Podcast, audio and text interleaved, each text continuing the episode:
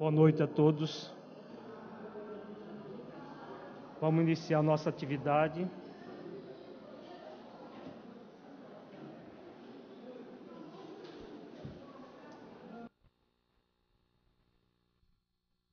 Nossa preparação, vamos ler do livro Agenda Cristã,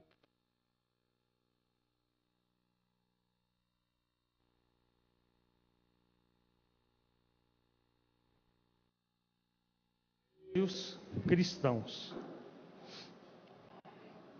Manter suprema fidelidade a Deus e dar os desejos atendendo aos superiores desígnios. Humilhar-se para a mão do Senhor, para que a mão do Senhor seja exaltada. Dar a si mesmo renunciar com alegria em benefício dos outros, retirar lucros eternos de perdas temporárias,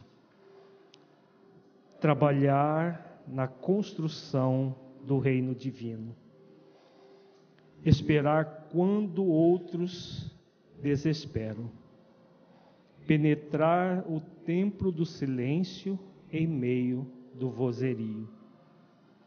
Guardar a fé acima da tormenta de dúvidas, calar a tempo de modo a não ferir, falar com proveito, ouvir o divino amigo em plena solidão, servir sem recompensa, suportar com valor a própria cruz.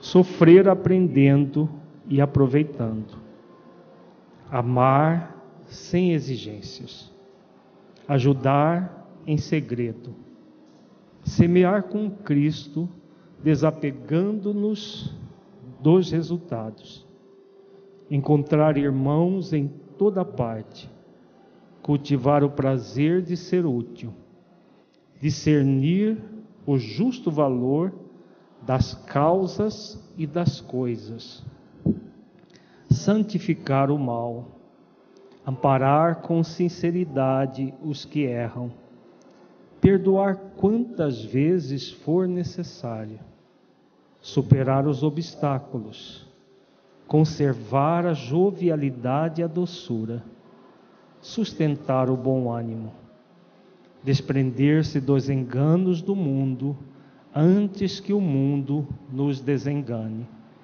perseverar no bem até o fim. Vamos elevar os nossos pensamentos a Jesus, rogar a Ele que nos abençoe a todos.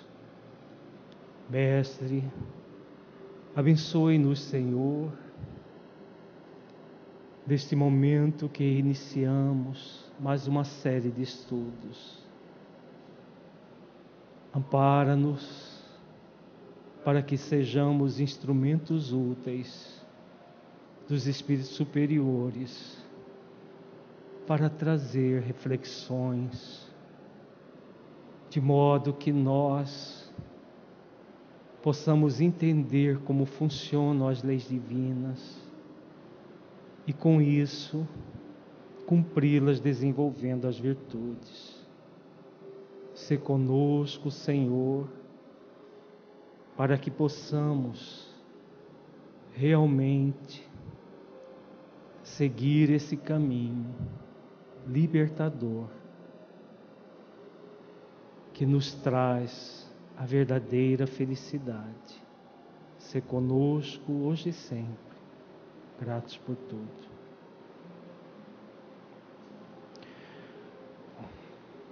Começamos hoje uma série de estudos que denominamos estudo reflexivo das dimensões do espírito imortal. O primeiro tema que nós trabalharemos é o plano existencial e as quatro dimensões do espírito imortal. Esse tema ele é, está sendo extraído do livro Eu, Espírito Imortal, do mentor Honório, e nós teremos também, extraindo das obras de André Luiz, especialmente, Filomeno de Miranda, Ivone Pereira, Emmanuel, Joana de Ângeles, a ideia é de nós fazermos um estudo reflexivo das obras complementares. Nós terminamos na, no nosso último encontro o estudo reflexivo das obras básicas e do Evangelho de Jesus. E agora vamos fazer esse estudo reflexivo, especialmente com as obras complementares da, da lavra mediúnica dos médiuns brasileiros, especialmente de Francisco Cândido Xavier, Ivone Pereira, é, Divaldo Franco, Raul Teixeira e outros. O objetivo deste encontro de hoje é refletir sobre o que é o plano existencial e as quatro dimensões do espírito imortal: saber, sentir, fazer e ser.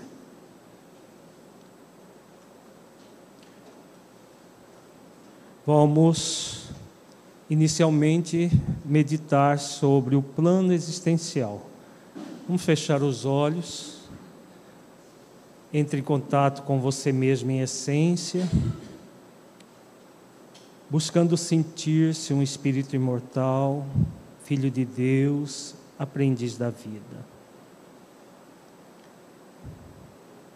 Que ideia você faz do plano existencial que todo espírito traz ao reencarnar no mundo? Como é sua relação com esse plano existencial?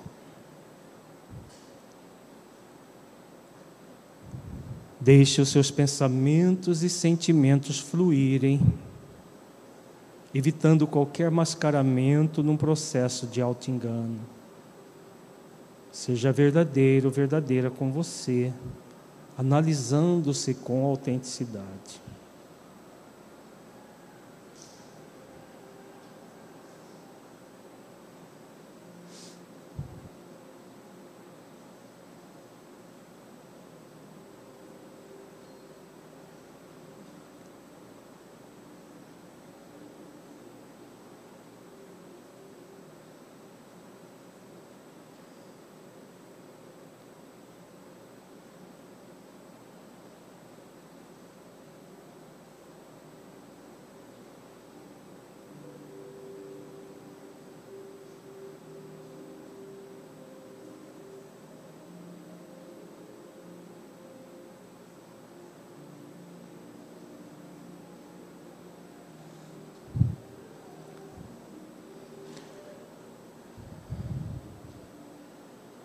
Gradualmente vamos voltando ao estado de vigília para a reflexão doutrinária. Em Mateus capítulo 16, versículo 24, Jesus diz aos seus discípulos: Se alguém quiser vir após mim, renuncie-se a si mesmo, tome sobre si sobre si a sua cruz e siga-me. Nós temos neste versículo uma orientação do Cristo a respeito do plano existencial. Jesus oferece um símbolo muito significativo, que é o símbolo da cruz.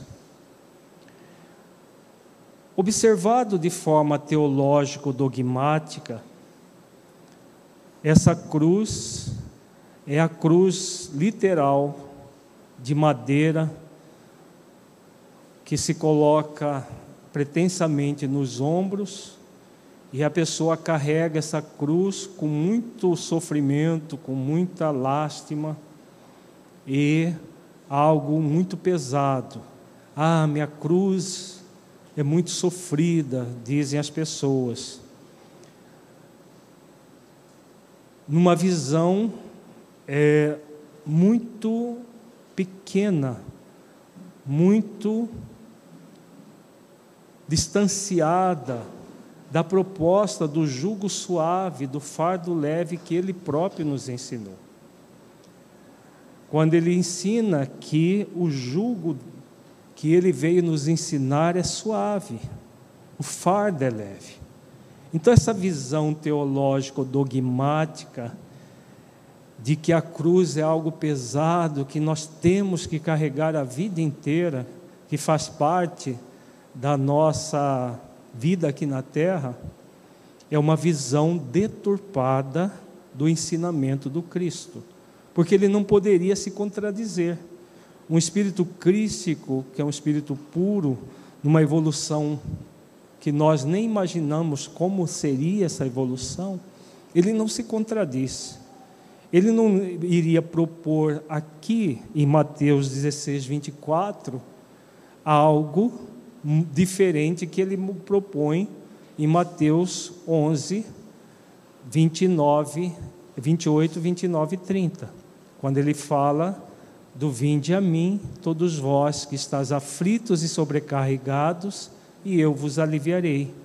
Tomai sobre vós o meu jugo e aprendei comigo, que sou manso e humilde de coração, encontrareis descanso para a vossa alma, porque suave é o meu jugo e leve o meu fardo.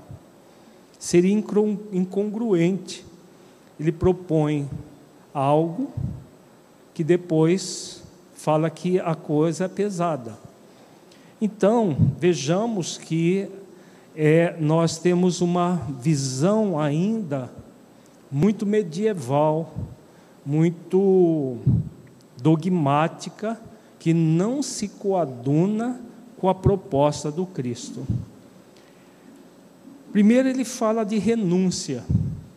A maioria de nós ainda vê a renúncia como algo também pesado, que nós vamos precisar de abrir mão das coisas do mundo para, de forma assim muito dolorosa, pesarosa, seguir a orientação do Cristo. Também uma visão deturpada. Nós não precisamos fugir do mundo, mas o convite é renunciar aos prazeres egóicos do mundo. Os prazeres egóicos são nocivos ao espírito imortal.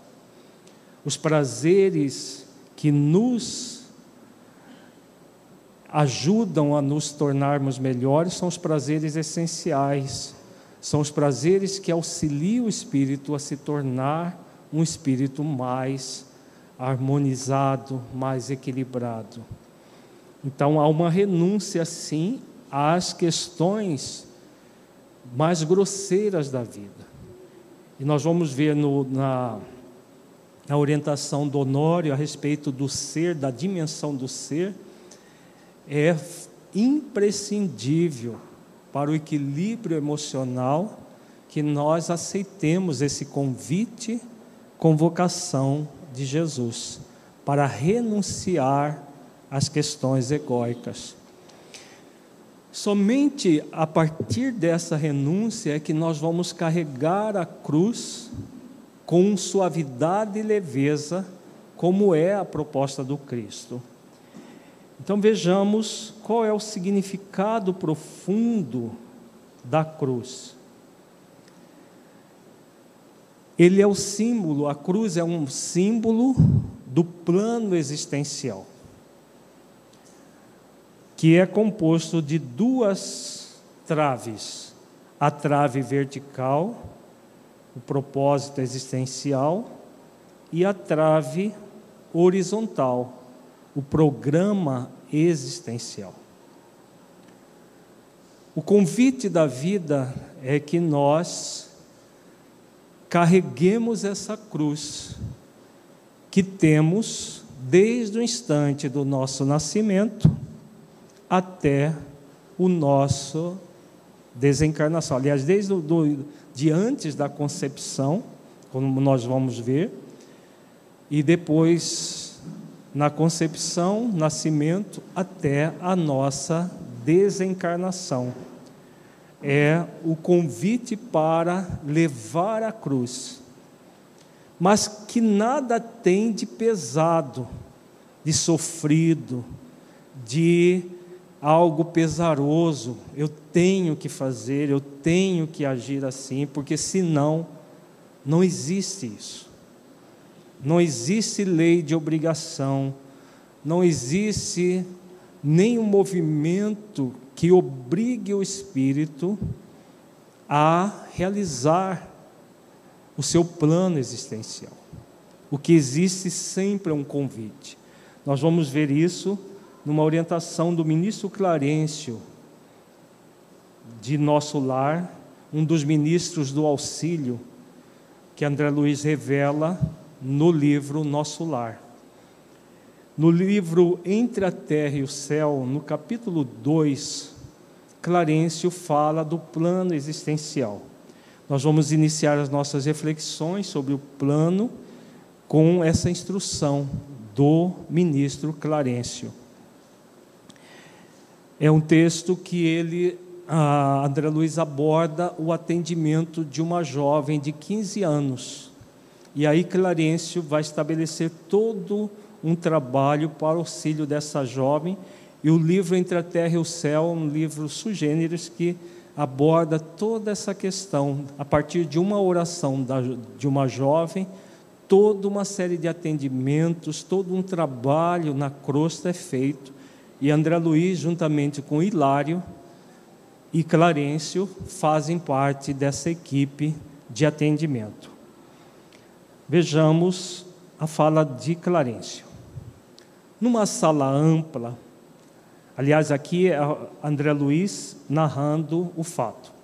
Na, numa sala ampla, em que numerosas entidades trabalhavam solícitas, Clarencio recebeu da jovem um pequeno gráfico que passou a examinar cauteloso.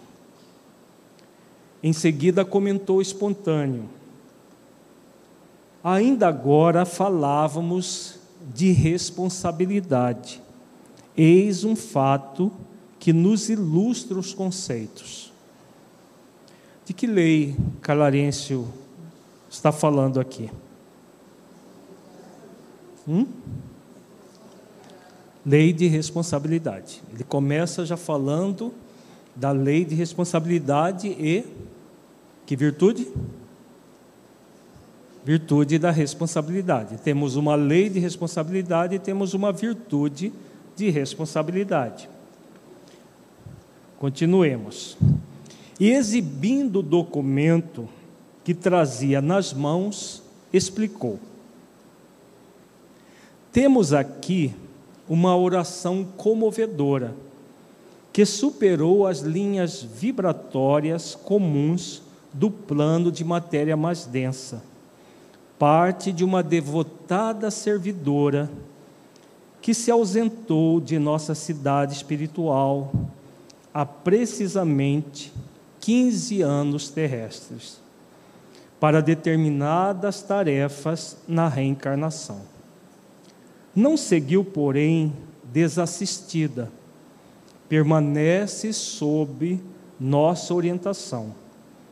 O nascimento e o renascimento no mundo, sob o ponto de vista físico, jazem confiados a leis biológicas, de cuja execução se incumbem inteligências especializadas. Contudo, em suas características morais, subordinam-se a certos ascendentes do espírito. Então, aqui, eh, Clarencio fala de uma oração comovedora. Para quem nunca leu a obra, a, a jovem de 15 anos faz uma oração muito sentida, pedindo ajuda da sua mãe. Só que a sua mãe, naquele momento, a mãe desencarnada, estava na condição de uma obsessora obsessora da própria madrasta dela naquele momento. Só que a oração dela foi tão sentida e tão intensa que é, Clarencio coloca aqui que ela superou as linhas vibratórias comuns do plano de matéria mais densa. E aí chegou até nosso lar, de onde a menina tinha saído, essa moça tinha saído há 15 anos antes para a reencarnação.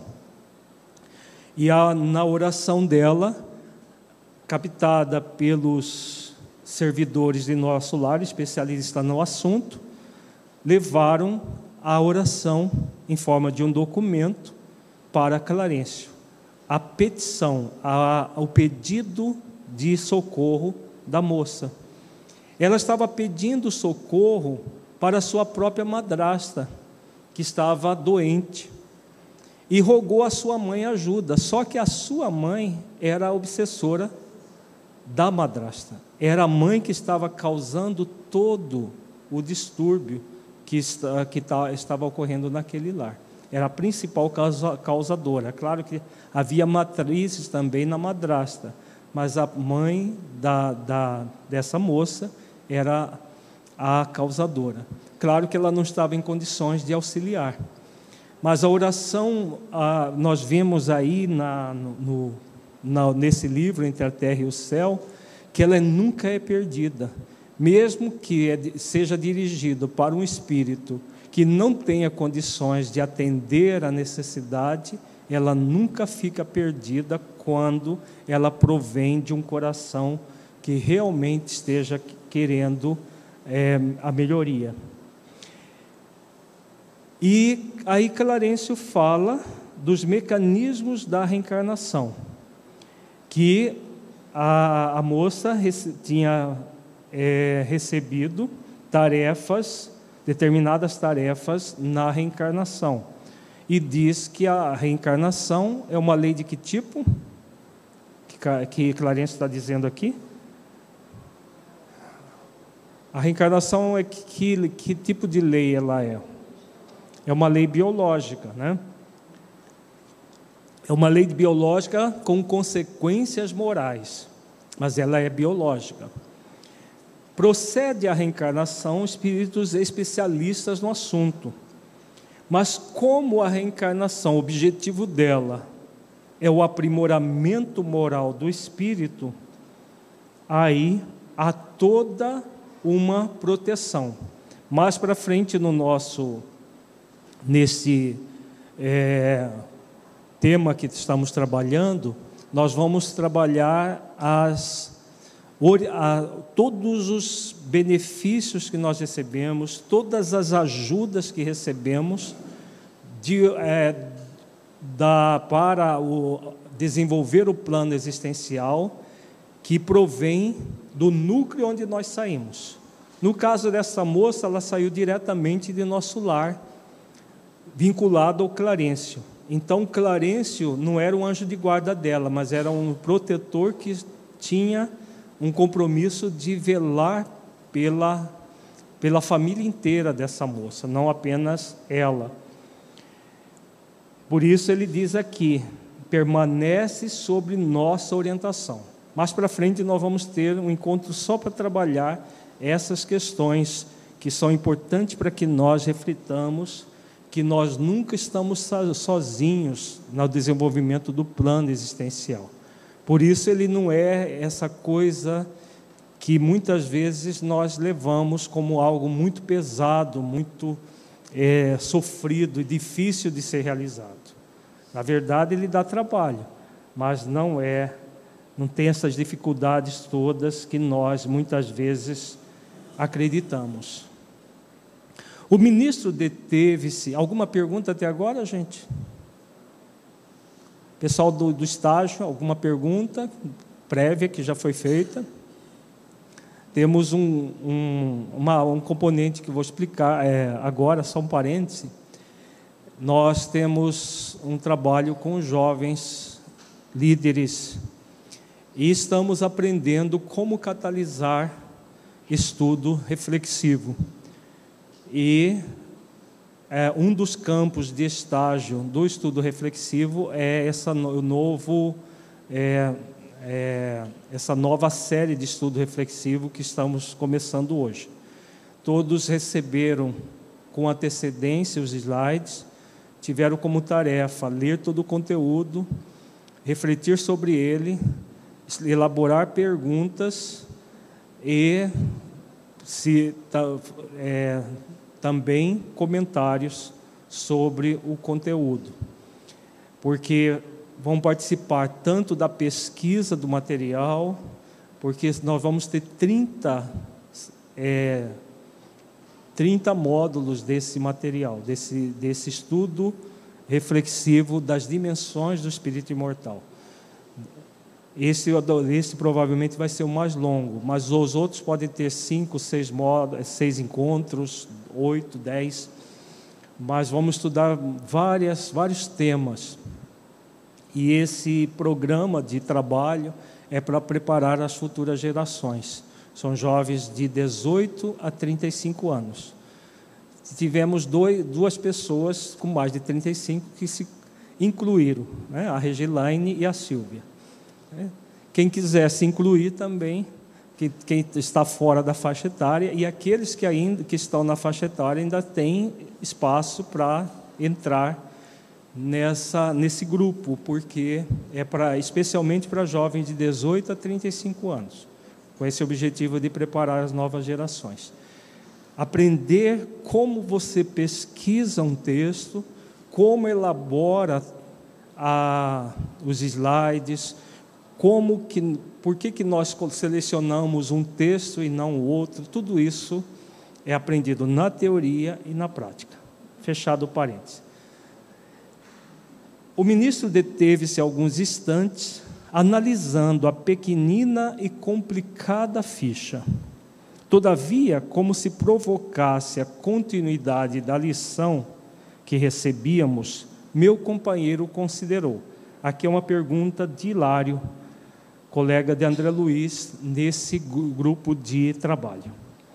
Mas, indiscutivelmente, na reencarnação há um programa de serviço a realizar.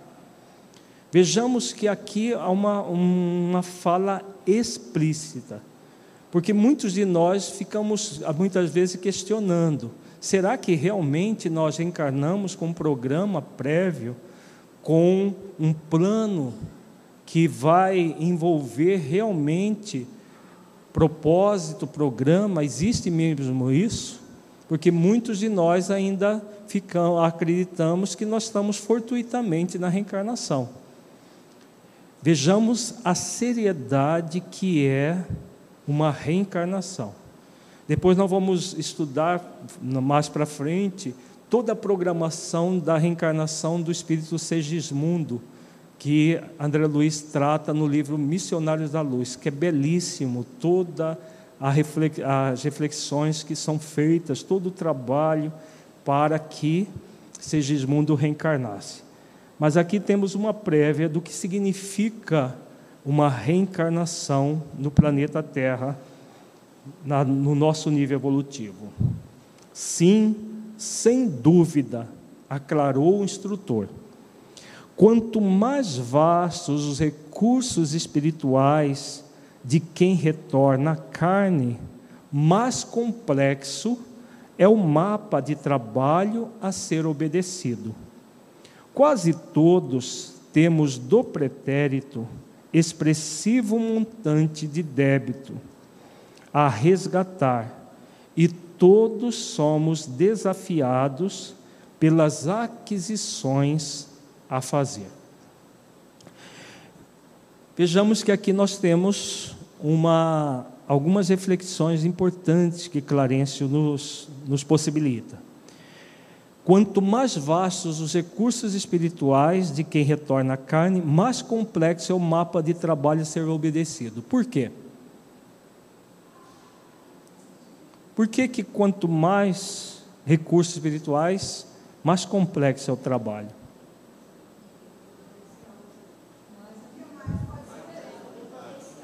Porque tem maior possibilidades, o potencial é o mesmo para todos os espíritos, mas as possibilidades que aquela criatura já desenvolveu são maiores do que dos demais. E aí possibilita trabalhos mais intensos, mas que diz respeito não só apenas à pessoa, mas à coletividade. Nós veremos também futuramente que existem reencarnações muito simples que só têm o objetivo principal a própria pessoa que reencarna, caso de algumas expiações e de algumas provações. Mas quanto mais evoluído é o espírito, mais, mais condições ele tem, mais débitos a resgatar, mais complexa será o plano que ele terá a desenvolver. Fala, amor.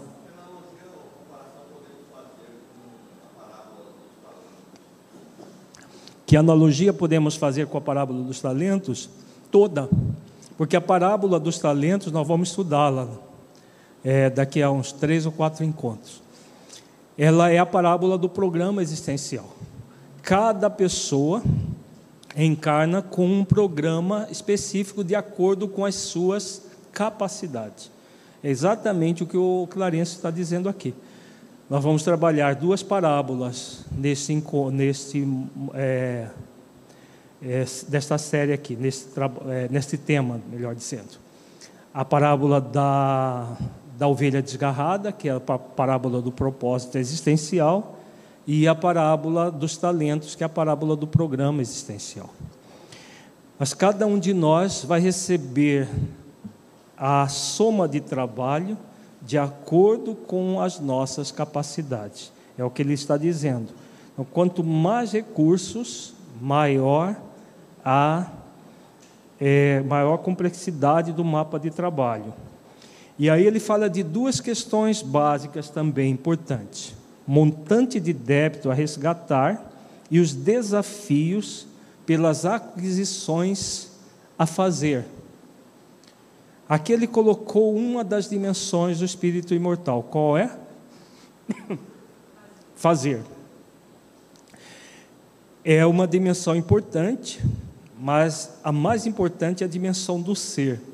Quando ele fala do montante de débito a resgatar, esse débito diz respeito ao quê? Hã? Ao ser, ao passado daquele ser que está reencarnando. Então, são situações vividas no passado em que o ser espiritual não cumpriu as leis divinas. E pelo fato de não ter cumprido as leis divinas, gerou débitos para com a própria consciência do ser. E ah, em quando e, e onde esses débitos são resgatados? Hã? Na consciência? Quando e onde? A pergunta. Hã? No programa, quando nós estamos diante das circunstâncias várias da vida. As, as circunstâncias não são as experiências de desafio? Ele está falando da experiência de desafio aqui? Olha aqui, ó, todos somos desafiados pelas aquisições a fazer. São as experiências de desafio nas várias circunstâncias da vida, em que nós vamos na dimensão do fazer, que o fazer é na horizontal da vida, evoluir na vertical da vida, que é a dimensão do ser mas é no, na, na horizontalidade das experiências transitórias que nós vamos comprovar que o, o, ser que somos está mais avançado. E aí, entre as outras duas dimensões, o saber e o sentir. O saber e o sentir para que o espírito possa aprimorar de forma de que, em que nível que o espírito aprimora no nível do saber e do sentir? Hã? Moral e intelectual. Intelecto moral. Então, o aprimoramento intelectual moral se dá em que momento? Em que momento que o aprimoramento intelecto moral acontece? Nas várias circunstâncias da vida como espíritos encarnados que estivermos. Claro que acontece na dimensão espiritual também, mas é aqui que as provações acontecem, de um modo geral. E aí nós somos convidados a desenvolver, a nos desenvolver de forma intelecto, moral, saber e sentir, na dimensão do fazer. Naquilo que nós fazemos conosco, quando estamos encarnados, com o nosso próximo, quando estamos encarnados. Faz sentido isso, gente?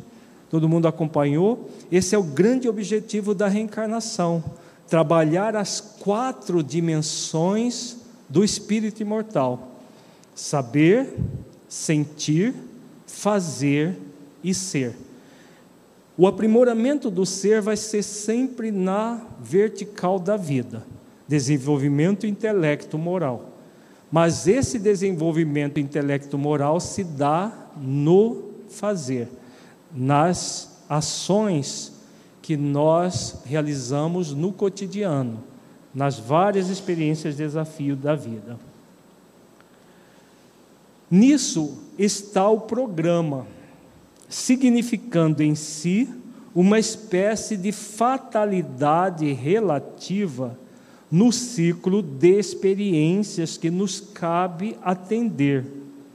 Entretanto, a conduta é sempre nossa, e dentro dela podemos gerar circunstâncias em nosso benefício ou em nosso desfavor. Reconhecemos assim que o livre-arbítrio, também relativo, é uma realidade inconteste em todas as esferas de evolução da consciência. Temos alguns elementos importantes aqui que Clarencio nos traz. Primeiro, ele fala do que existe um programa. O programa está em saber fazer, sentindo aquilo que estamos sendo convidados. O desenvolvimento intelecto-moral. E aí ele diz que há uma fatalidade relativa no ciclo de experiências que nos cabe atender. Que fatalidade é essa? Nós aprendemos na doutrina espírita que não existe fatalidade. Por que que Clarencio está tá colocando fatalidade? Sim, mas por que fatalidade relativa? Hã? Porque ele pode modificar? Tem a ver com isso, mas não é essa causa de ser fatalidade. Vejamos, ele está falando de um programa. Quando é que esse programa acontece?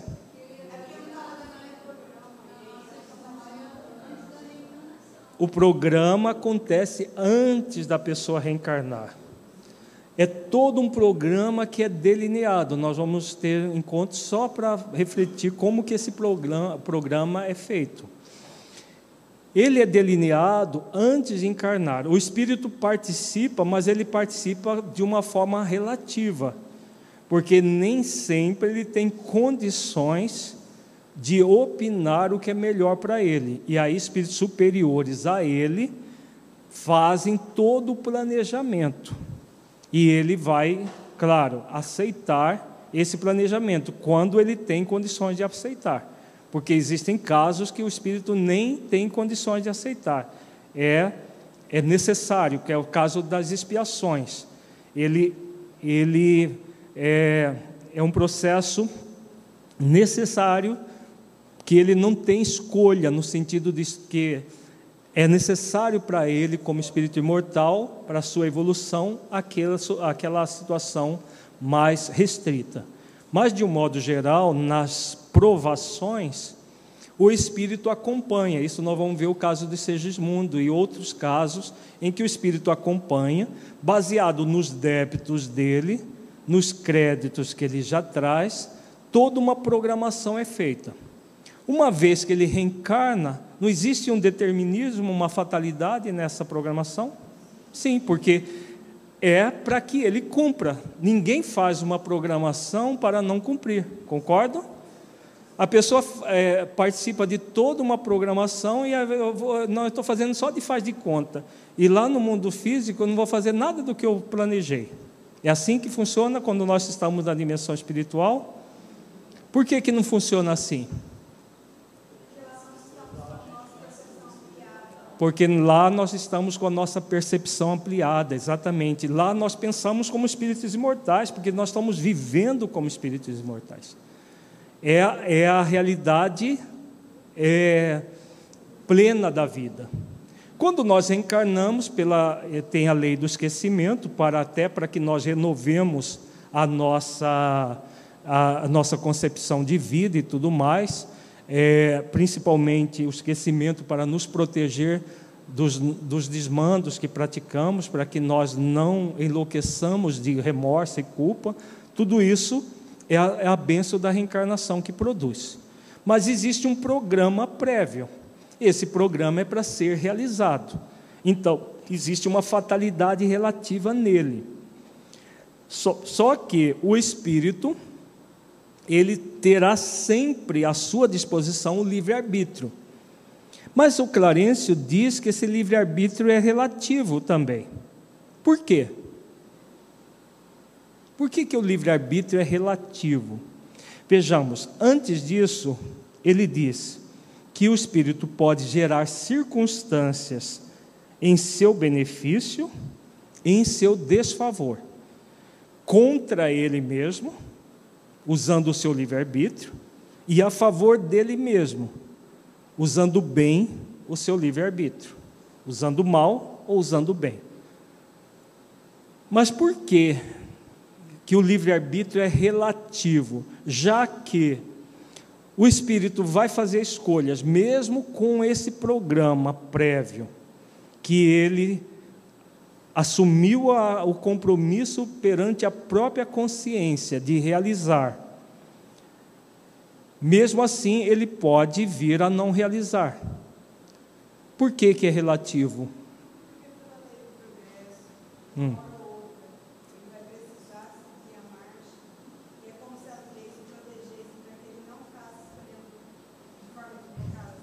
As leis protegem para que ele não faça escolhas equivocadas. Isso é, que não faça sempre. Isso acontece no primeiro estágio evolutivo do espírito, quando ele, ele está ainda incapaz de, de ter liberdade plena de escolha. Não é o caso, não, é o nosso caso. O caso de espíritos em condições medianas, que já não são mais simples como os espíritos na primeira infância espiritual. No programa de estudo das obras básicas, nós estudamos a questão que o espírito na, na primitividade ele é tutelado pelos espíritos que lhe são superiores, como nós fazemos com as criancinhas. Isso os benfeitores dizem. Não é por isso que você está dizendo, Ariane. É por algo mais profundo ainda. Vejamos. Vamos analisar a, a, o, o, o preceito evangélico que Jesus ensina Conhecereis a verdade, e a verdade vos libertará. O que tem esse preceito a ver com o livre-arbítrio relativo?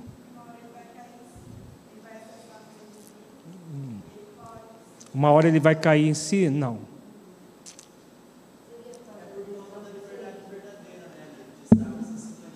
Acabou de. Hã? Sim, só que é a diferença não é as leis divinas que faz isso para nós. Somos nós em sintonia plena com as leis divinas. Veja, Jesus diz: Conhecereis a verdade, e a verdade vos libertará. Nós só somos livres plenamente quando nós estamos em sintonia com a verdade, em plena sintonia com a verdade. Não é um processo passivo é um processo proativo do Espírito, entendeu, Ariane? Não é a lei que faz isso, somos nós plenamente conscientes da lei. Quando o Espírito está plenamente consciente das leis, ele se liberta. Se liberta do quê? Conhecereis a verdade, a verdade vos libertará. O que é a verdade? As leis divinas. Também a lei da verdade. O que é que a verdade, enquanto virtude, enquanto lei, ilumina? Hã? A ignorância. Ela ilumina a ignorância. Então a ignorância, ela quando o espírito está focado na mentira da ignorância, ele é livre? Não. Ele é livre para escolher. Mas ele não é livre para quê? Para receber as consequências dos atos dele. Então, quando o espírito faz escolhas equivocadas, contrárias à lei divina, distanciando-se da verdade, o que ele faz com ele mesmo?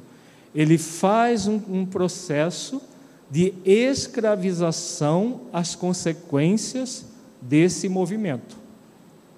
Por isso, o livre-arbítrio é relativo. Quando ele faz esforços de conectar com a verdade, verdade e lei, verdade e virtude, fazendo esforços cada vez mais para se conectar profundamente com a verdade, o que, que acontece com ele? Conhecereis a verdade, e a verdade vos libertará. Ele se liberta, ele se liberta das injunções que ele criou para ele mesmo. Faz sentido isso, gente? Todo mundo está acompanhando? Então vejamos, se ele traz débitos do passado, como que ele vai se libertar dos débitos? Como que ele vai se libertar? Por meio da verdade. E aí a verdade vai libertando ele dele próprio, dele, das, das consequências que ele praticou no passado. Esse é o grande objetivo do plano existencial.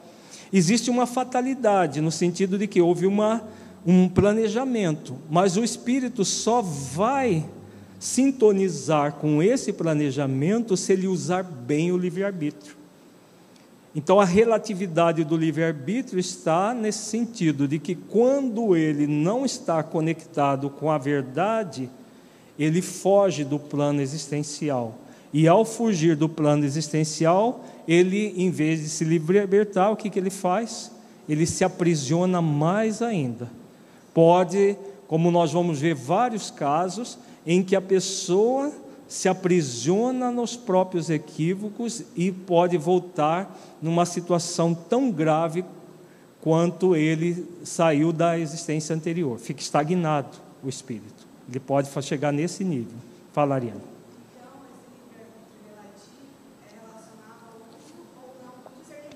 Isso, exatamente. O uso ou não do discernimento. Nós vamos ver no texto do Honório sobre o ser. Quando nós exercitamos a virtude do discernimento, é a virtude do discernimento que ilumina o nosso livre-arbítrio, por meio de duas virtudes acessórias, a reflexão e a decisão. A reflexão é a virtude que faz com que nós reflitamos o sentido das coisas, o sentido da vida, que nós estejamos sempre observando o que a vida está nos convidando de forma profunda. Isso só é possível por meio da reflexão. É pela reflexão que nós vamos aprender a fazer escolhas com discernimento. Isso aqui eu posso, mas não devo. Isso aqui eu posso e devo. Se eu não fizer reflexões profundas eu vou permanecer, às vezes, no nível do saber, eu sei que não é melhor, mas no nível do sentir, eu sigo pelo caminho que eu já sei que não é melhor para mim, mas eu sigo, porque ainda não fiz reflexões profundas. Porque são essas reflexões, é o exercício da virtude da reflexão que vai fazer com que nós sintamos aquilo que nós sabemos. A, a reflexão é a virtude ponte entre o saber e o sentir. Tá? Tem pergunta, Lacorda?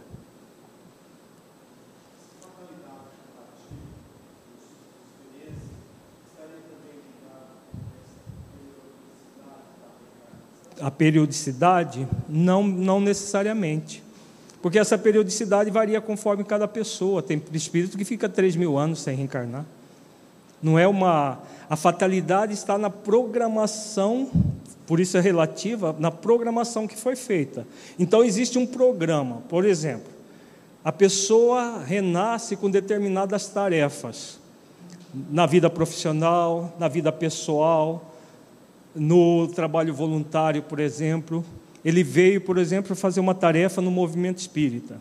Veio para ser ter uma profissão X, para construir uma família. Tá? Então, isso tudo é uma programação.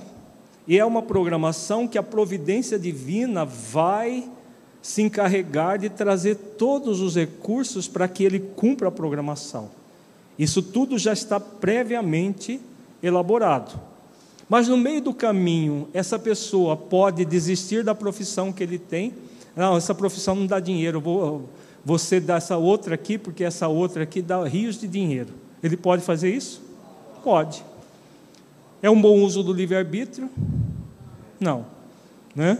é, não é um bom uso do livre-arbítrio, porque ele está se recusando a realizar aquilo que está programado. Ele começa a atividade no centro espírita. Ele pode, no meio dessa atividade, achar que é muito chato, que tem muita gente chata nesse centro e que ele não, não vai seguir esse caminho e, e virar evangélico ou de outra religião ou ficar ou se tornar ateu. Pode ou não? Pode. Mas aquilo que está sendo que foi programado, ele está simplesmente deixando para depois. Né? Então o que, é que acontece? A, a fatalidade é relativa, porque existe uma programação. Mas o espírito pode usar o seu livre-arbítrio no próprio benefício ou em seu desfavor, como diz o Clarencio. Se ele usar a seu favor, ótimo, ele segue ele segue evoluindo na vertical da vida. Se ele usar ao seu, em seu Deus favor, o que, que acontece com o plano que está na consciência dele? O que, que acontece? Hã? Uma cobrança, a consciência cobra, Clarissa? ele vai ter as vozes alerta da consciência, alertando para o seu programa, o seu plano existencial. Vai depender dele ouvir as vozes alerta e retomar o plano, ou ficar se auto-enganando e continuar fugindo do plano. Se ele continuar a existência inteira, o que vai acontecer consciencialmente? O plano vai passar uma borracha por cima do plano? Não. Ele vai voltar para a dimensão espiritual com mais máculas existenciais. Hã? Sim, é uma deserção do plano existencial, do plano que foi que ele é, concordou em realizar. E aí isso, para o espírito, é muito doloroso. São as consequências, por isso que é, o Clarencio diz aqui que é a, a ação que o espírito faz em seu desfavor. Né?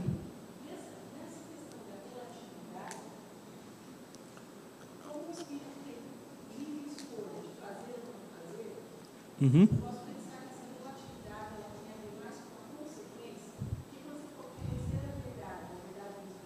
Uhum.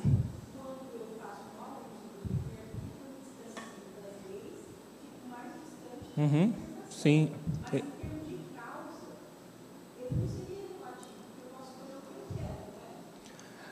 A, a, a causa está na, na a, a questão aí é isso que você falou a, a Regilaine faz um comentário acerca da, dessa relatividade do livre-arbítrio. Se diz respeito às consequências, sim, diz respeito às consequências. Por quê? O Espírito sempre fará escolhas. Escolhas refletidas ou escolhas irrefletidas. Quando ele reflete, ele entra, adentra no, no âmbito da, da virtude do discernimento para fazer boas escolhas, usar bem o livre-arbítrio. E aí, com a virtude da decisão, ele acessa a lei do progresso. Então, ele progride na vertical da vida, quando ele faz esse tipo de escolha. Quando ele faz escolhas irrefletidas, o que, que acontece com o discernimento? O que, que acontece com o acesso à lei do progresso?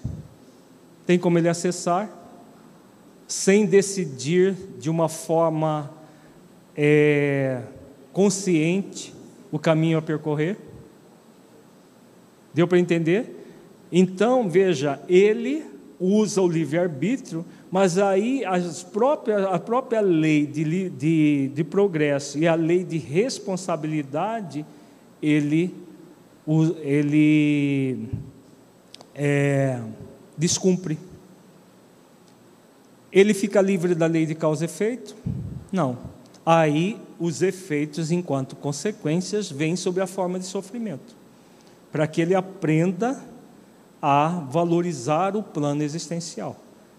Nós muitas vezes já fizemos isso no passado, né? Por isso que nós adquirimos débitos muito sérios. Nós vamos ver os casos, vários casos que André Luiz cita, que Filomeno de Miranda cita, que mostra a pessoa descumprindo tudo isso e as consequências disso tudo, até que ela aprenda a cumprir o plano existencial, a cumprir aquilo que foi acordado antes de encarnar, fazendo exercícios para cumprir as leis divinas, desenvolvendo as virtudes. É desafiador, é trabalhoso, mas é aquilo que o, que o Clarence, Clarence diz aqui. É, é, é uma realidade inconteste em todas as esferas da, de evolução da consciência. Só é possível evoluir consciencialmente quando nós estamos conectados com o nosso plano existencial. Tá? Tem alguém? Jéssica, por favor.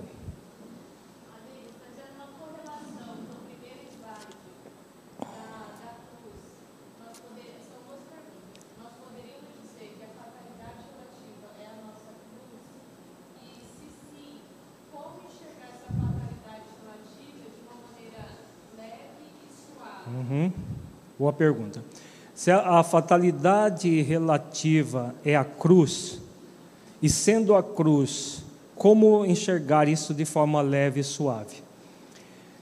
É sim a cruz. A cruz é o símbolo do propósito, trave vertical, programa, trave horizontal. Como ver a cruz de maneira leve? Ver como espíritos imortais. É a única forma de nós vermos o propósito e o programa de uma forma suave, leve, e não como algo pesado que nós temos que carregar, é por meio de criar hábitos imortais, nos sentindo espíritos imortais. Por isso que antes de falar da suavidade e da leveza, o que Jesus fala, Jéssica? Ele faz três convites. Quais são? Você lembra? Vinde a mim, tomai sobre vós o meu jugo e aprendei comigo. Ele é o modelo e guia da humanidade. Se nós não estivermos dispostos a aprender com o modelo e guia, tomando o jugo dele e indo ao encontro do amor que ele representa, trazendo esse amor para dentro de nós, não há como ser suave nem leve. Aí nós vamos levar a cruz como alguém que carrega um peso enorme nas costas. Porque tudo vai depender do bom uso do nosso livre-arbítrio, como Clarence está dizendo aqui, a nosso, em nosso benefício ou em nosso desfavor. É simples assim. Podemos agir em nosso benefício ou em nosso desfavor, dependendo da forma. Se nós formos realmente fiéis ao modelo e guia da humanidade, nos tornando aprendizes dele, o jugo vai ser suave, o fardo vai ser leve. Não existe outra alternativa para ser suave e leve senão essa. Fala, Clarice.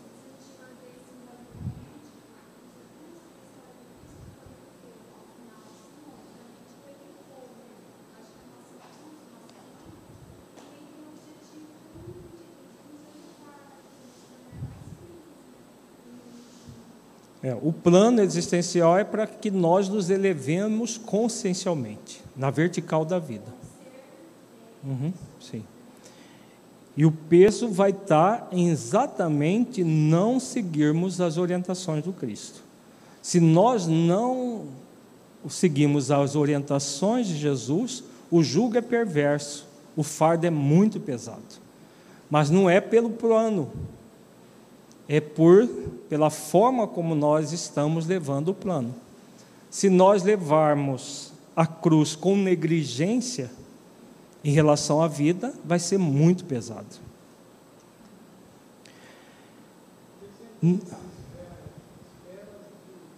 Hã?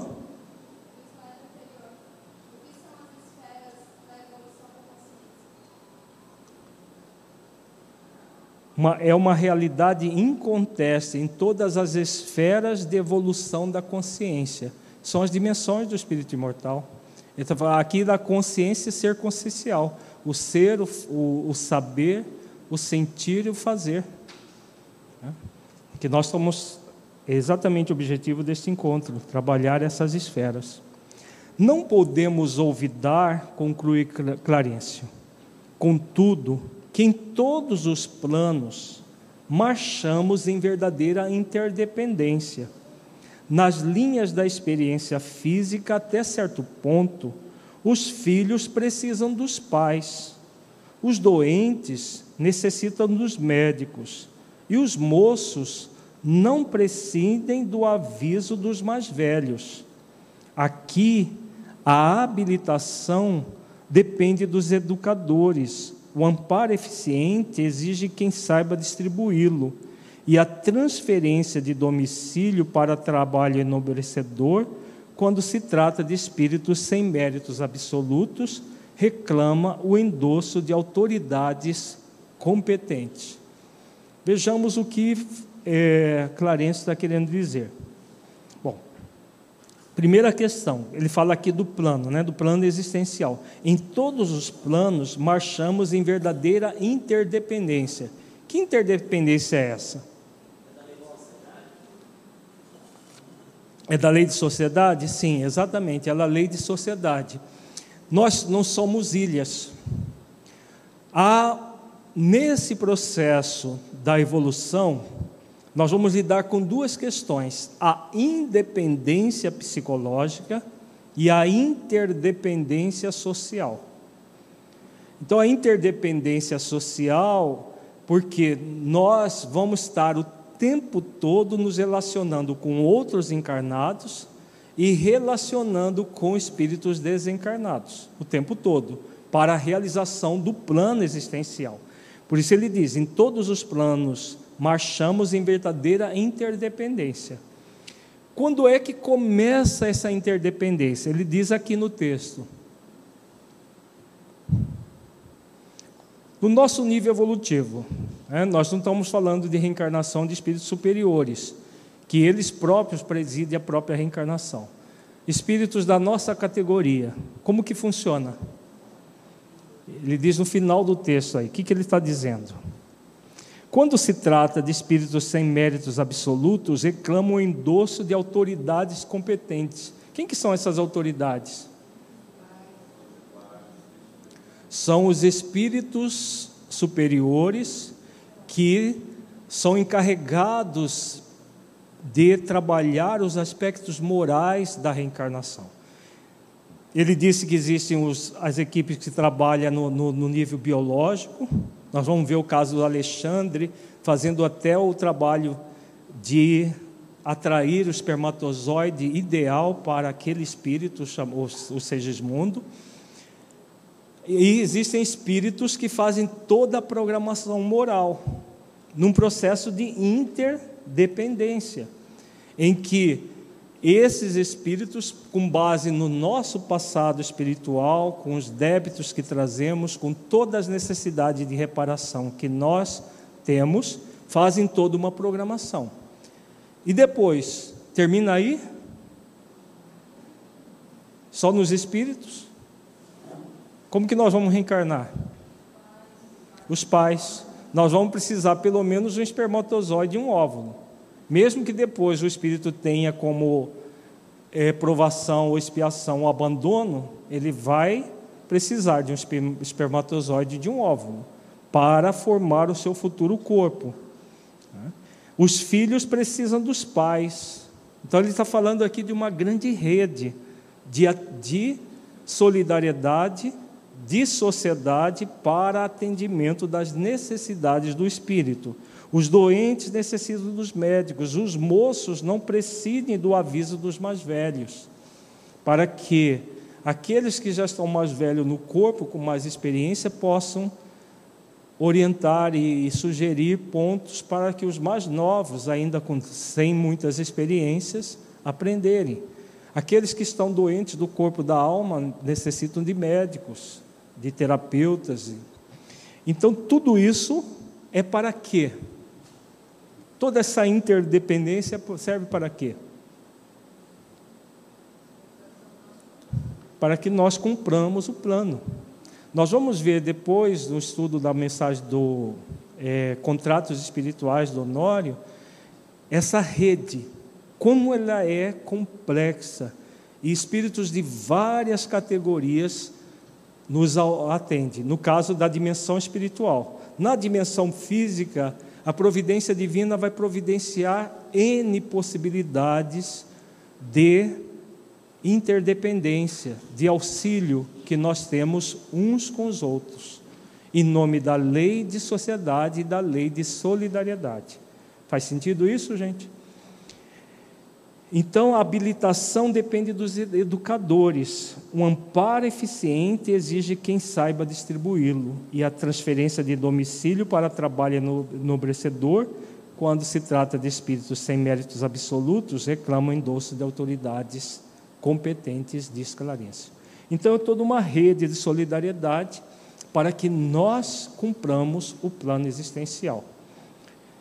Vejamos agora num esquema como funciona isso, resumidamente. Então, nós temos o plano existencial, que é composto de propósito e programa, em que há uma fatalidade relativa, porque nós temos toda uma programação a ser realizada. O objetivo é a evolução da consciência. Nós vamos estar submetidos ao nosso livre arbítrio. No livre arbítrio, nós temos duas possibilidades: agir em próprio benefício, em sintonia com as leis divinas, e agir em próprio desfavor, contrariando as leis divinas vai depender sempre de nós, do nosso esforço ou da nossa negligência, seguir um caminho ou outro. Perguntas? Vamos agora lá para o eu, espírito imortal. Vejamos aqui num gráfico as dimensões do espírito imortal. Então, nós já falamos dela. No núcleo central dessa, dessa pirâmide, nós temos o ser é a dimensão mais profunda do espírito. É a dimensão do ser, o ser essencial que somos. Todas as experiências positivas do ser vão ser arquivadas no ser essencial. Tudo que nós fazemos de positivo no nível do saber, do sentir e do fazer vão servir para o aprimoramento do ser, ou vão servir, vai servir para manter o ser estagnado. Vai depender das nossas escolhas. Aquilo que nós acabamos de ver no texto do, do livro de André Luiz. Se nós trabalharmos em nosso favor, as quatro dimensões vão estar em sintonia. Saber fazer e sentir em sintonia com o ser, nos aprimorando. Se nós negligenciarmos, atuarmos em nosso desfavor, o saber, o fazer, o saber, o sentir e o fazer estarão atuando contrariamente ao ser. Perguntas? Oi.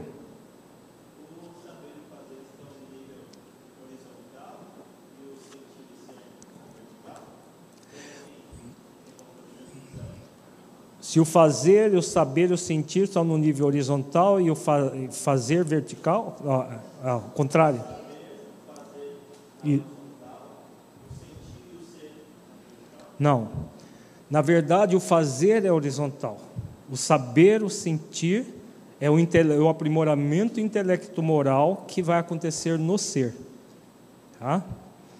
Mas essa separação é apenas didática, porque o, o ser é um todo único. Não dá para a gente separar fazer, o saber, o sentir e o fazer do ser. Estão conectados. Só que, pelo bom uso do livre-arbítrio, essas três dimensões vão estar sempre sendo utilizadas para o aprimoramento do ser. Quando mal, fazemos mau uso do livre-arbítrio, o fazer, por exemplo, pode estar contrariando a evolução do ser. E o sentir vai ser egóico. E o saber vai ser, mesmo que a pessoa já saiba a teoria, não vai ser vivenciada na prática. Né? Vai depender sempre das escolhas que nós fazemos.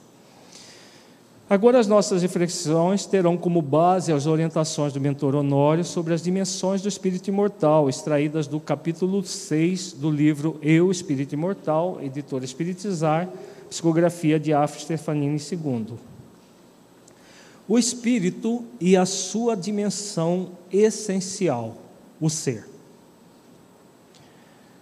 A integridade do espírito imortal em suas bases essenciais é incorruptível. Na condição de filho de, filho de Deus e dotado dos elementos sublimes para a evolução em sintonia com a lei de perfeição, trabalha para a concretização da pura e eterna felicidade por meio da sua capacidade de aperfeiçoamento. Vejamos aqui tem o Honório nos coloca alguns elementos interessantes. Por que, que ele diz que a integridade do espírito imortal em suas bases essenciais é incorruptível? Por quê? Uhum. Exatamente. Ariane disse aqui na frente. Porque a essência divina que somos é incorruptível. É o nosso lado luz. Nada que seja egóico penetra esse lado luz. Nada conspurca a essência. Pode manter a essência inibida em alguma, de alguma forma, paralisada, estagnada, né? mas não maculado. Isso é imprescindível entender isso. Aqui nós estamos falando do ser essencial, a essência divina que somos, essa dimensão essencial do ser. E aí ele diz: na condição de filhos de Deus e dotado dos elementos sublimes para a evolução em sintonia com a lei de perfeição, trabalha para a concretização da pura e eterna felicidade, por meio da sua capacidade de aperfeiçoamento. O que tem isso a ver com o plano existencial? Hã? É o fim último de todos os planos? Sim, é o fim último, a pura e eterna felicidade. Qual a relação que a Honório está falando aqui com qual questão do livro dos Espíritos? A questão 115 do Livro dos Espíritos, que fala sobre o espírito criado simples e ignorante. Então, nós somos criados simples e ignorantes e temos uma capacidade de nos aperfeiçoar, que é oferecida pela própria lei de perfeição. Nós não fomos criados para permanecer simples e ignorantes, nós somos, fomos criados para nos aperfeiçoar gradualmente. Qual é a grande finalidade do plano existencial? Realizar esse aperfeiçoamento. É o grande objetivo do plano existencial, tanto do propósito quanto do programa. Hum? Hum? São dotado dos elementos sublimes. Os elementos sublimes são, são os atributos do espírito mortal que provém de Deus: pensamento, sentimento e vontade que o espírito é ele é convidado a se aproximar do Criador cada vez mais, pelo saber, sentir e vivenciar a verdade. Oi. Uhum. Sim. Qual é a relação com a 115? As potencialidades que eu trago e as possibilidades que eu tenho. É essa relação. Ele usa, inclusive, um termo que é usado na questão 115. Não. A pura e eterna felicidade. Não lembra que tem esse, essa fala exatamente assim? Sim, é o, é o aperfeiçoamento do ser que vai gerar pura eterna felicidade o plano existencial para que esse aperfeiçoamento aconteça. Né? É um, um convite para que o espírito cumpra o plano e aperfeiçoe-se. A qualidade de sempre arquivar as múltiplas experiências da vida concede ao espírito uma condição de indeclinável responsabilidade em se aperfeiçoar diante de cada circunstância mas para isso é colocado diante de todos os recursos que a providência divina lhe confere, para a aquisição do conhecimento de si mesmo e o despertar dos potenciais transpessoais da alma. Aqui Honório nos coloca alguns elementos também muito importantes. Vejamos. O que seria essa indeclinável responsabilidade em se aperfeiçoar? Indeclinável é aquilo que nós não podemos abrir mão. Por quê? Que nós não podemos, ou não devemos, melhor dizendo, abrir mão dessa responsabilidade em se aperfeiçoar. Hã? É pela lei do progresso? Mas eu não posso não cumprir a lei do progresso? Posso ou não? Eu, tem espíritos que ficam é, séculos sem progredir, estagnado. O espírito pode, ele não pode retrogradar, mas ele pode estagnar. Está lá claro no livro dos espíritos. Então não é isso. O que seria essa indeclinável responsabilidade em se aperfeiçoar? Uhum. Exatamente, tem a ver com isso. Significa o quê? Que cedo ou tarde o espírito vai adentrar nessa responsabilidade em se aperfeiçoar, porque é uma determinação divina. O espírito pode murmurar durante séculos, milênios, mas nunca eternamente. É? Então, cedo ou tarde, nós vamos nós vamos despertar para essa realidade.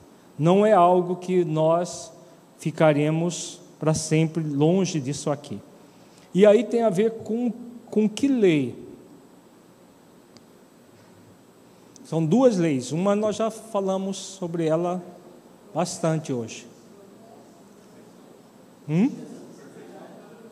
Perfeição? está ligada à lei de perfeição. Mas são leis de ordem prática, operacionais. Liberdade e responsabilidade. Eu sou livre para fazer escolhas, mas eu sou responsável por todas as escolhas feitas, né? Então, cedo ou tarde, o espírito vai sentir a vontade de ser feliz, que ele falou no parágrafo anterior. Vai ou não? Vai. E quando ele sente vontade de ser feliz, mesmo que num, primeiro momento seja uma vontade débil, ele assume a indeclinável responsabilidade em se aperfeiçoar. E aí, por meio da lei de liberdade, ele acessa a lei de responsabilidade. Porque até esse momento, ele estava agindo de que forma? Quando nós usamos mal livre-arbítrio, de que forma nós estamos agindo? irresponsável. Né? A irresponsabilidade faz com que o espírito não ah, acesse positivamente, de uma forma equilibrada, a lei de responsabilidade. É claro que não tira a responsabilidade nossa nunca, mesmo quando nós usamos mal. porque ela é uma lei de caráter operacional, mas só é, faz com que o espírito se afaste da felicidade. E quando ele se afasta é, e vai gerando todo o sofrimento, cedo ou tarde ele vai sentir uma vontade enorme de evoluir para ser feliz. E aí, hã? O resultado, sim, depois, mas de, só a, a pergunta da Ariana é interessante. Isso não é a lei do progresso? Ainda não. Porque para acessar a lei do progresso, o que ele necessita? Basta só a, a escolha, ele acessa a lei de liberdade com responsabilidade, e aí ele toma a decisão ou a resolução de evoluir. Aí ele acessa a lei do progresso.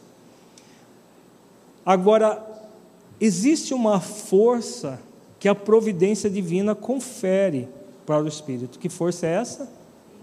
A força endoevolutiva, que a lei do progresso, além da ele trazer na consciência que o, o caminho é chegar na pura eterna felicidade, ele tem uma força dentro dele mesmo que vem da lei do progresso, que o impulsiona, o convida o tempo todo a seguir por esse caminho. Né? E aí, por isso que o Honório coloca, ele é colocado diante de todos os recursos que a providência divina lhe confere para a aquisição do conhecimento de si mesmo e o despertar dos potenciais transpessoais da alma, os, os potenciais transcendentes. Então o espírito vai, mesmo que ele se recuse a evoluir por livre, espontânea vontade, ele se recusa espontaneamente a seguir por esse caminho e vai por um caminho equivocado, cedo ou tarde ele vai despertar. E a providência divina vai oferecer todos os recursos. Inclusive, qual recurso drástico que a providência divina oferece? Só a desencarnação? A desencarnação gera a dor e o sofrimento. É o dor e o sofrimento que vai que vão fazer com que o espírito que muitas vezes se rebela frente à vida entre num tédio. E quando ele entra num tédio, aí ele vai seguir é, de uma forma mais livre a lei de liberdade, com base na verdade, conforme nós vimos. Oi.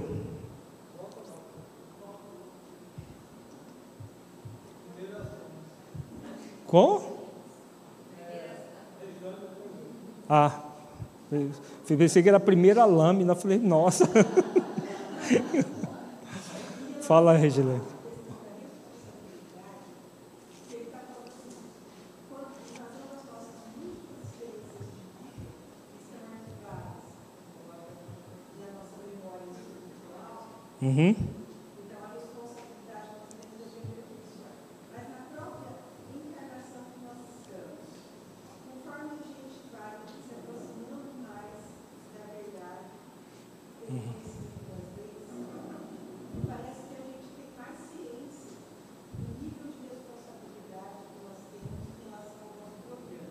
Uhum.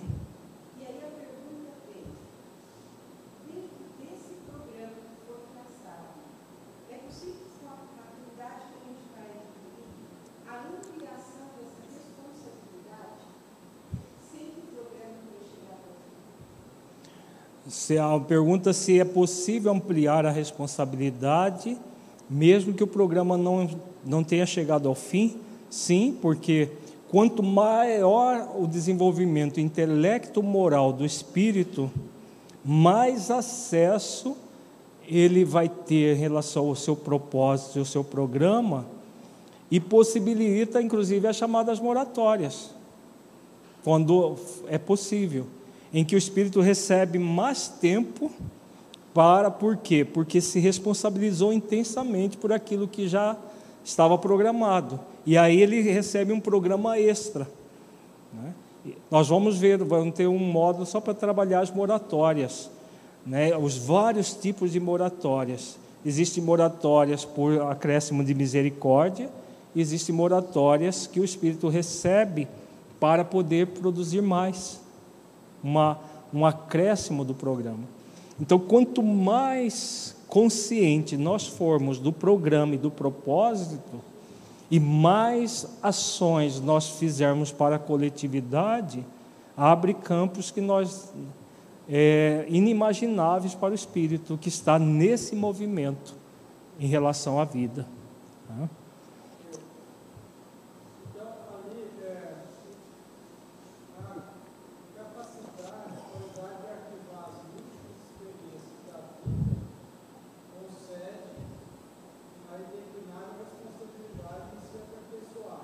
Uhum.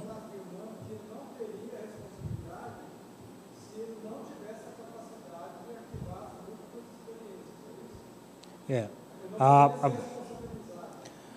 a, a Saulo está falando, está perguntando se ele não seria, ele não poderia ser responsabilizado se ele não arquivasse as múltiplas experiências da vida, sim, porque seria uma injustiça com o espírito se a, a própria providência divina pedir dele algo que ele não tivesse é, como fazer, né? Porque a cada existência nós não estamos partindo do zero, nós estamos partindo de todas as aquisições que nós fizemos, num campo ou no outro. Todas as aquisições que nós fizemos de forma intelecto-moral e todos os débitos praticados. É aquilo que o Clarencio diz no texto dele, né, que nós vimos agora há pouco. É, os débitos que o Espírito fez perante a própria consciência e as aquisições dele. Tudo isso faz com que nós sejamos plenamente responsáveis. Por isso que a lei é de amor, justiça e caridade. Se não tivéssemos tudo isso, seria uma injustiça divina. E aí o convite é para que nós nos responsabilizemos para usar bem o livre arbítrio. Partindo do, do exercício da reflexão para podermos pela reflexão, acessar com discernimento a nossa liberdade de escolha.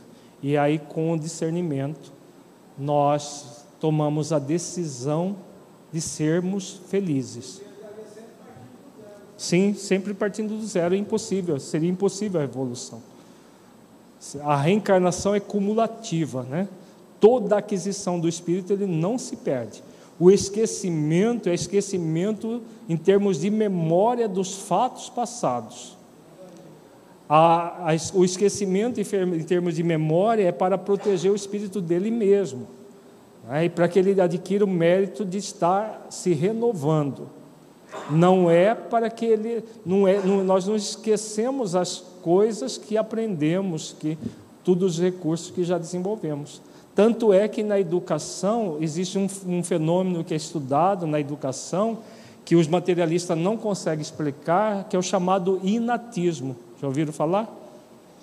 Na educação se estuda o inatismo. A pessoa nasce já sabendo. Tem coisas que a gente nasce, a pessoa nasce sabendo determinadas habilidades. E todos temos determinadas habilidades já desenvolvidas, em maior ou menor intensidade. De forma materialista é impossível explicar. De forma da unicidade da existência também é impossível explicar isso, a não ser com uma injustiça divina. Deus já, já criou um sabendo e outro, e outro não. Né? Seria uma injustiça. Mas, na verdade, é a bagagem que nós trazemos das existências anteriores. Vamos fazer a nossa é, avaliação reflexiva agora.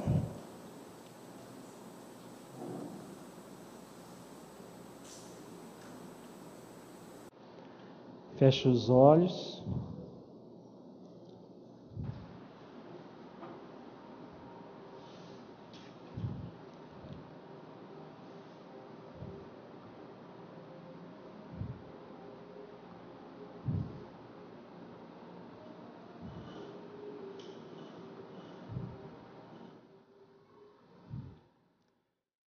Entre em contato com você mesmo em essência, buscando sentir o conteúdo estudado neste encontro.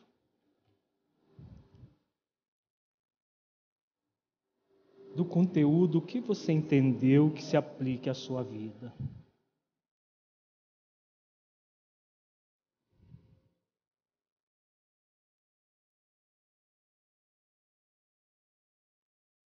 O conteúdo estudado mudou a forma como você entende o objetivo da reencarnação? Em caso positivo, que mudança foi essa?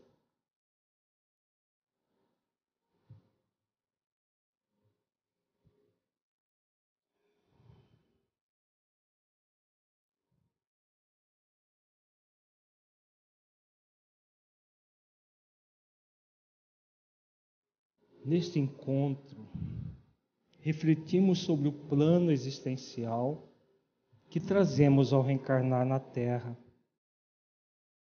e a importância dele para o aperfeiçoamento do ser essencial que somos. Como você tem lidado com seu plano existencial?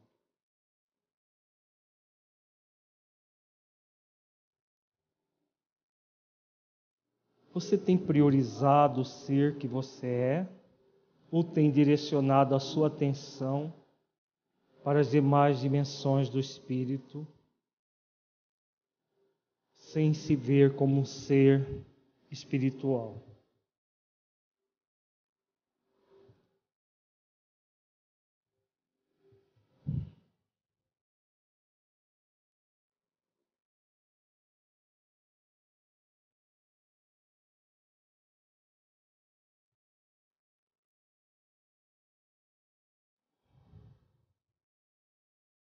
Como você sente a sua vida aplicando o conteúdo estudado? Você sente que ele pode melhorar a sua vida em sua busca de autotransformação e nas suas atividades na prática do bem?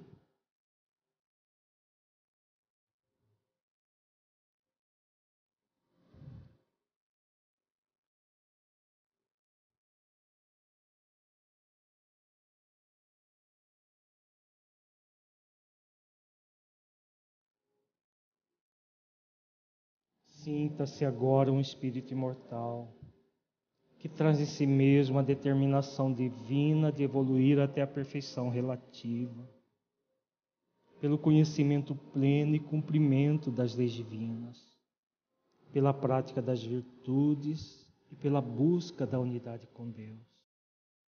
Mergulhe profundamente nessa verdade espiritual. Sinta, veja-se cumprindo as leis divinas desenvolvendo todas as virtudes essenciais da vida ao longo do tempo, sentindo plenamente o objetivo pelo qual você está reencarnando. Dádiva para que você conquiste a perfeição.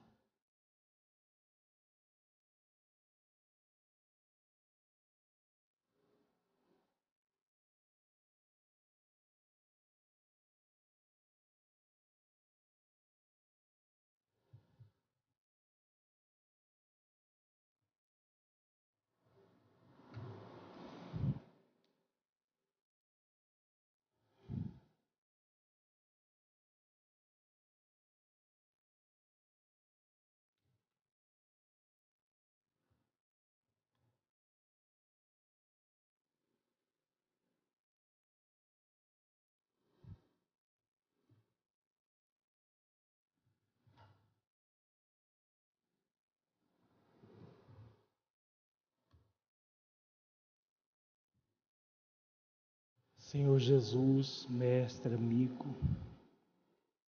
agradecemos, Senhor, por mais esta noite em que pudemos refletir acerca do plano existencial, tão importante para as nossas vidas, para que possamos evoluir e crescer. Ampara-nos, Senhor, para que possamos prosseguir em nossos esforços de renovação, de trabalho interior, aprimorando a nós mesmos usando bem o nosso livre-arbítrio.